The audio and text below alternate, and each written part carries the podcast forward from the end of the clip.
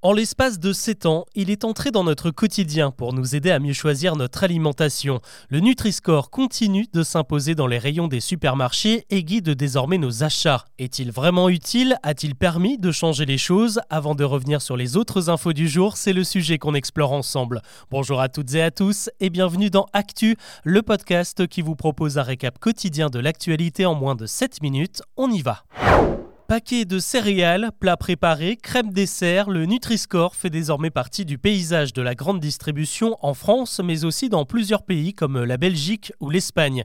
Depuis 2017, il évalue les produits avec un barème échelonné de A à E, le A correspondant aux produits les plus sains. De quoi enfin s'y retrouver au milieu des longues listes d'ingrédients aux noms improbables. Seulement, le système a ses limites. La première, c'est que le Nutri-Score n'est pas imposé, mais seulement recommandé. De nombreuses marques de gâteaux, de bonbons ou de boissons prennent donc le soin de ne pas le faire apparaître au risque de faire baisser les ventes. Et quelque part, ils n'ont pas tort.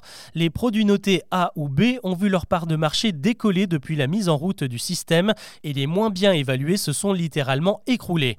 Ce phénomène a aussi un effet presque inattendu. Selon une enquête de l'UFC que choisir sortie en ce mois d'avril, le Nutri-Score a poussé de nombreux industriels à améliorer et à assainir leurs recettes. C'est le cas par exemple des céréales du petit déjeuner qui ont vu la part de produits notés A et B se multiplier par 5.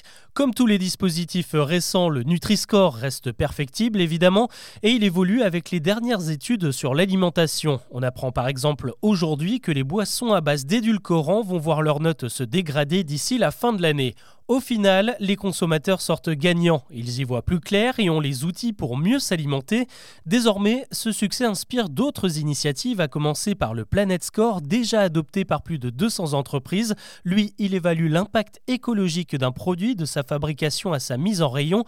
La France réfléchit à le déployer d'ici la fin de l'année et même à le rendre obligatoire d'ici 2025.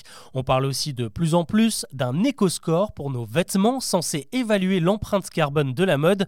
Mais là, la méthode est encore en discussion. Pour certains observateurs, cette notation ne servira à rien si elle ne prend pas en compte la durabilité de nos jeans ou de nos t-shirts, un critère indispensable pour enrayer le recours à la fast fashion très nocive pour l'environnement il n'y a pas que dans les rayons qu'on aimerait y voir plus clair. L'actu aujourd'hui, c'est aussi le lancement de la plateforme en avoir pour mes impôts.fr, une idée du gouvernement qui a décidé d'être plus transparent sur l'utilisation de l'argent public. La TVA, la taxe foncière, les impôts sur le revenu ou encore l'éco-participation.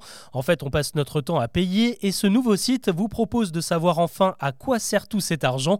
On pourra par exemple découvrir comment sont financées les routes, les écoles ou les gymnases. Pour le gouvernement, l'objectif est clair, il faut réconcilier les Français avec les impôts pour les inciter à ne plus frauder. Une consultation va même être lancée. On pourra donner notre avis sur les postes des dépenses qu'on juge prioritaires d'ici cet été.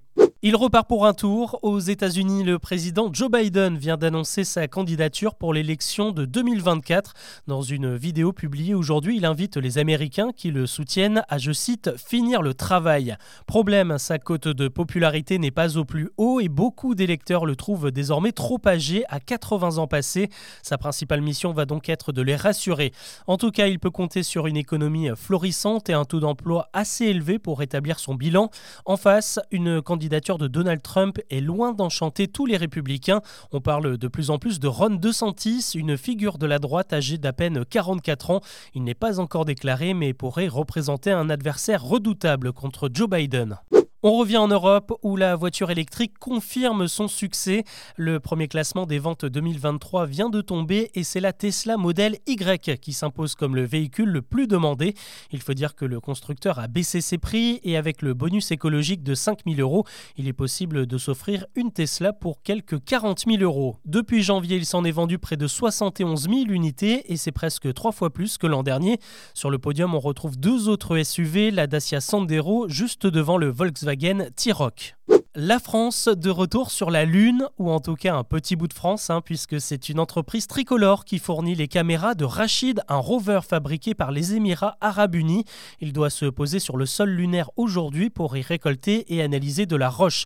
Et pour rendre cette aventure encore plus internationale, sachez que c'est une entreprise privée japonaise qui est aux manettes de cette livraison lunaire. À part les agences américaines, russes ou chinoises, aucune autre n'a mené une mission spatiale d'une telle importance. On ne plaisante pas avec la gastronomie française et encore moins avec le champagne.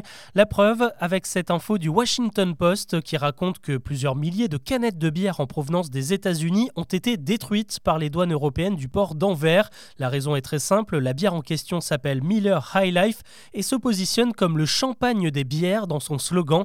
Pour les douanes, ça s'apparente tout simplement à de la contrefaçon. Aucun autre produit que le champagne ne peut comporter la mention champagne.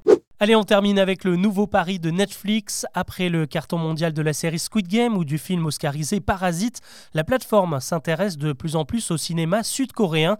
C'est même plus qu'un simple intérêt d'ailleurs, puisqu'elle annonce aujourd'hui qu'elle va investir 2,3 milliards d'euros pour produire des films là-bas.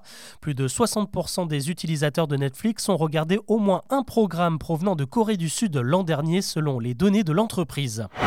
Voilà ce que l'on peut retenir de l'actu aujourd'hui. Je vous donne rendez-vous demain pour un nouveau récap.